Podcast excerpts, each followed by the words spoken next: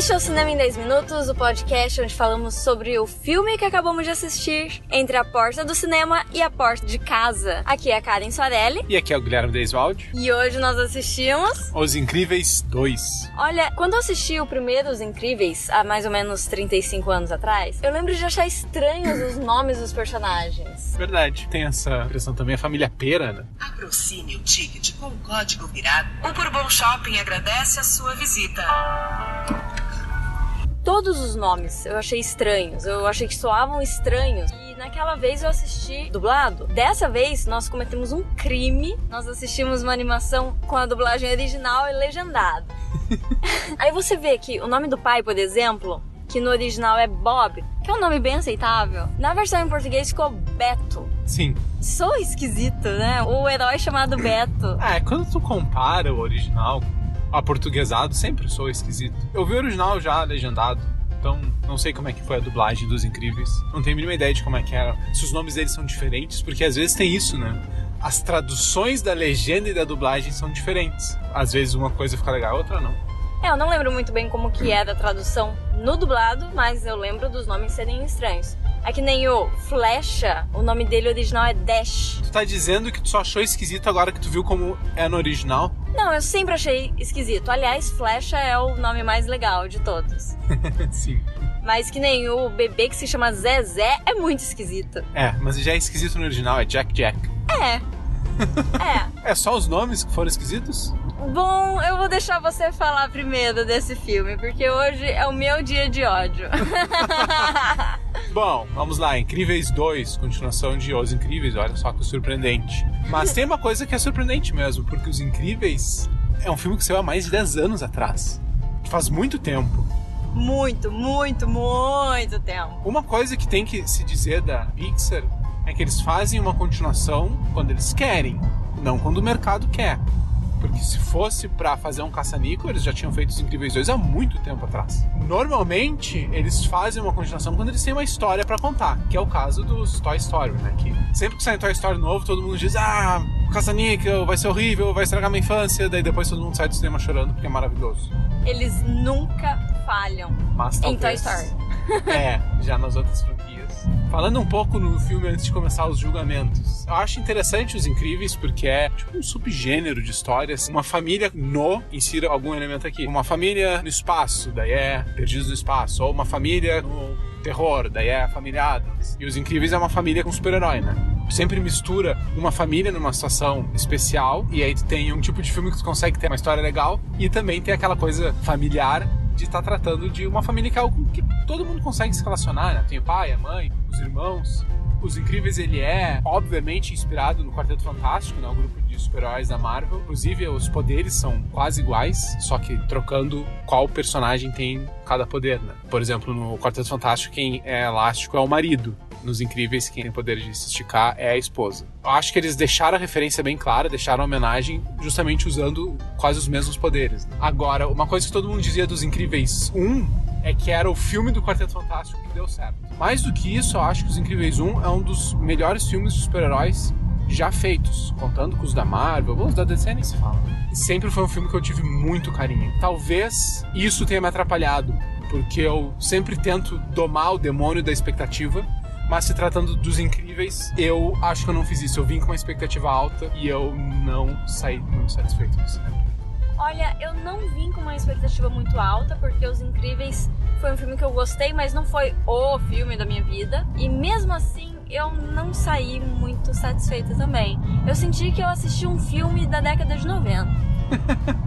É, porque isso. Ah, uma temática que eu já vi muitas vezes, sabe? O pai que agora vai ter que cuidar dos filhos e vai aprender como é difícil a vida da mãe. A mãe que tem toda aquela questão em casa de, ah, o pai acha que faz tudo melhor, mas a mãe tendo o seu valor reconhecido. A menina que tá tentando sair com o menino na escola. Tudo bem, a a parte da menina foi mais interessante, porque o menino esqueceu que ela existe. É, não por culpa dele, né? Não esqueceu à toa. O filho tem que aprender matemática. É, o Sabe, tá é- com dificuldade no dever de casa. é tudo muito já vi isso antes. Sim, é bem interessante isso que tu falou. Eu me dei conta, assistindo Os Incríveis 2 no cinema, que fazia muito tempo que eu não via uma animação, especialmente uma da Pixar. E a Pixar é um estúdio incrível, com perdão do trocadilho. Sempre que eu via um filme da Pixar era aquela sensação de maravilhamento. E eu não tive isso dessa vez. Eu me dei conta que quase todos os últimos filmes que eu assisti no cinema eram filmes de super-heróis, né? Eles dominaram a mídia. E é engraçado que agora que eu vivi uma animação é de super-heróis também. E dessa vez isso não foi legal. Eu adorei Os Incríveis 1. Tem um lugar cativo na minha memória. Mas esse filme ele não trouxe essa sensação de, oh meu Deus, que coisa mágica. É um filme de super-heróis que é só que eu tenho visto ultimamente. Não por muito culpa minha, mas é meio que é a oferta que Hollywood tem dado. E a temática, bem o que tu falou, eles pegaram o lado mais pedestre de história de família, que é bem esses conflitos muito batidos, sabe? A mulher fica em casa, o marido trabalha, o marido tem que ficar em casa cuidando da família e ver, ó, como é difícil. Sabe, eu achei meio forçado. Tipo, a gente tá em 2018, um homem tem que saber criar seu filho, não dá mais para ser aquele cara que só chega de noite para jantar e dá um beijo nas crianças e, e vai dormir. Ver o Bob, né, o senhor incrível, tendo tanta dificuldade só Beto. Em... Beto. Beto em português. em português, Beto. Vendo o Beto ter tanta dificuldade só pra botar as crianças pra cama, eu achei demais, forçado demais. E eu também achei bem previsível quando é revelado quem é o vilão do filme. Pelo menos tem uma coisa: um dos personagens está liberado, spoiler, ah, mais ou menos. ah. Só não diga quem é o vilão final. Não, mas o que eu dizer depende completamente disso. Fala logo. Assim, então, fiquei, fiquei curiosa. Tem um dos personagens do filme que quando ele aparece tá escrito na cara que ele vai ser o vilão.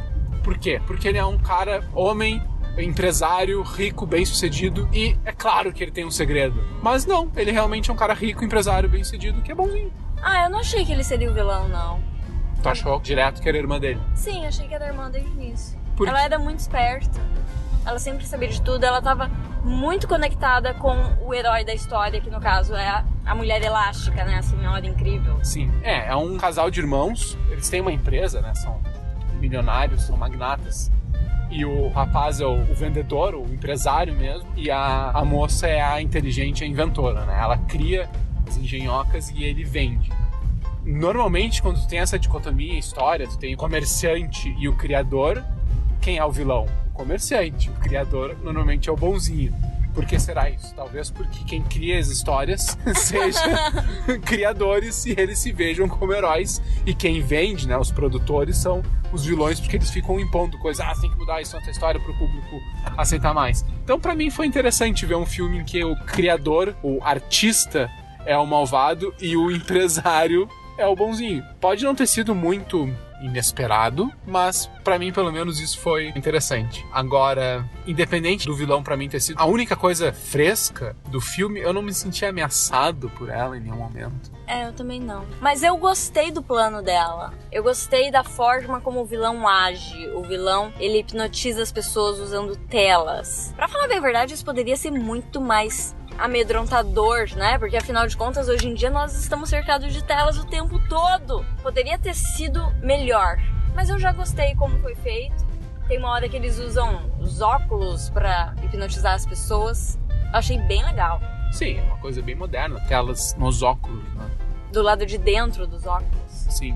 O que para mim foi o problema do vilão é porque quando ele aparece esse hipnotizador, fica muito evidente que ele é um vilão secundário que ele vai ser derrotado logo no primeiro ato para depois o vilão de verdade se revelar. Só que eles acabam esticando a participação desse vilão, que no fim é o vilão final.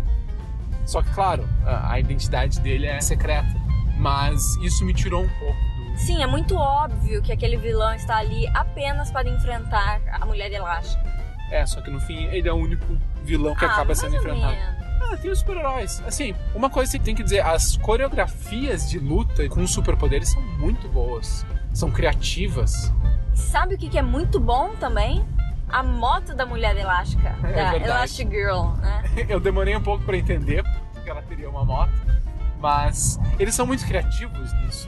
Como eu tava dizendo, nas coreografias, os usos dos poderes são bem legais. O uso dos gadgets, das engenhocas, é bem legal, com a moto dela que se separa para ela poder usar o poder e saltar com a bola, né? Ela cria um elástico com o corpo dela. Eu tava pensando no começo do filme que eu tenho visto tanto filme de super-herói live action que esse não precisava ser uma animação. Quando Os Incríveis 1 saiu, o filme de super-herói estava recém começando no cinema, nessa onda moderna.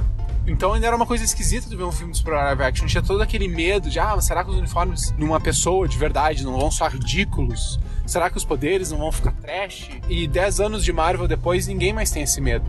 Então, quando eu tava vendo Os Incríveis 2, eu fiquei pensando, por que uma animação? Podia ser um live action essa história. Mas, nisso, eles se sustentaram na questão se aproveitaram que era uma animação para exagerar mais no uso das habilidades especiais de cada super-herói ou vilão e fizeram umas lutas mais visualmente espetaculares do que tem sido nos filmes em live action de super-heróis.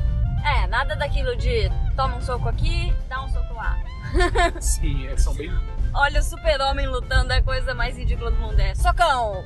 É. Socão! Nossa. Ele só sabe dar socão. Mas, no geral, eu achei esse filme um pouquinho. É uma palavra forte, mas achei um pouco entediante também. Todo o primeiro ato, com a mulher elástica fazendo aquelas missões que tu sabe que, Que são forjadas. que são forjadas, exatamente. Tipo, a personagem não sabe, mas Mas tá bem óbvio. tá bem óbvio e então é difícil se importar com algo que tu sabe que é falso. Quer dizer, tu tá vendo um filme, já é uma ficção, tu tem uma ficção dentro da ficção, é demais. Como a gente já disse, eu também a parte do, da família eu achei esticada demais. A grande solução é que o Beto, ó, ele consegue ser um pai. Algo que ele deveria ter sido há uns 15 anos, quando nasceu a primeira. É. Agora, há de se falar do curta que tem antes de entrar o longa. Pois é, eu vi que alguém em 10 minutos já tava se desfazendo em lágrimas. Nossa, eu tava me descabelando no cinema. Ali sim eu vi a Pixar. Pixar sendo Pixar, fazendo a gente chorar com animações de 5 minutos. O que, que é a animação? A animação é a seguinte: tem uma mulher que está cozinhando, ela faz uns bolinhos. Aquele bolinho, eu não sei exatamente que tipo de bolinho que é, eu já vi ele em É algum um bolinho lugar. típico japonês. E aí ela faz bolinho, Os personagens são orientais, né? São, são japoneses. É, achei interessante também. dá pro marido comer, o marido come, sai andando, vai trabalhar, sei lá pra onde que ele vai. E a mulher fica em casa pra comer o último bolinho. Só que ela não consegue comer o último bolinho, porque ele cria carinha e bracinhos e corpinho, Vira um bebê. vira um bebê. E ela abraça o bolinho e ela começa a criar o bolinho. E é muito maluco. Sim, o bolinho vai crescendo, se torna uma criança, depois se torna adolescente, e aí começam os problemas, né? Começa a dar dor de cabeça, né? Afinal, adolescente faz o quê? Não é questão do problema, né? É questão que ele começa a ter outros interesses que não a mãe. os amigos, o futebol. E é engraçado porque assim, ele é frágil, então ele vê uma bola de futebol, ele vai cabecear, ele fica todo torto, porque ele é um bolinho. Aí ela briga com ele, ajeita a cabeça dele, mas ele realmente quer jogar futebol, quer ficar com os amigos, aí dali a pouco ele aparece com uma, Ele quer viver. com uma, com uma namorada, ele quer ter a vida dele, né? Só que não dá pra contar o final, vocês vão ter que assistir. Chega, acabou. Acabou os spoilers. Acabou os spoilers. Não, do longa pode dar spoilers, mas do curta não. Do curta você tem que ver. Você gostou do curta, Gui? Eu gostei. Não me derreti em lágrimas que nem tu. Não acho que tenha sido o melhor curto da Pixar. É, não chega tanto. Eu já vi curtas da Pixar melhores, mas esse é um curta da Pixar. Então, veredito. Mas gostou? Gostei, gostei. De alguma Você coisa, pelo gostou menos. ou a gente vai ter que se entender lá em casa? Bom, veredito. sobre o curta ou sobre o longa? Sobre a experiência. Olha, o curta, eu não sei o nome do curta, mas foi uma experiência incrível de 5 minutos. Agora o longa foi assim, meia boca. Se você tiver uma criança em casa e for levar ela no cinema, é impressionante dizer isso porque eu adoro animação. O Gui tava falando que faz tempo que ele não vê animação e tudo mais. Eu não, eu vejo todas as que aparecem. Eu adoro animação. E é, essa foi bem assim, meia boca. É. Não foi incrível? Não foi incrível. Ó, talvez na próxima. Ah, estamos, eu acho que eu gostei mais do Homem de Formiga. Nossa. é verdade. No último episódio a gente falou do Homem-Formiga, que eu não curti. E eu fiquei tão esperançoso. Ah, semana que vem tem um filme de super-herói de verdade. É, o jeito é Vingadores 4. O que vai vir ainda. O que vai vir. Ah, tá bom. Então tá, então. Só que não iremos esperar até o Vingadores 4 pra fazer o próximo episódio do Cinema em 10 Minutos, tá bom? Tá. Até a próxima. Até mais.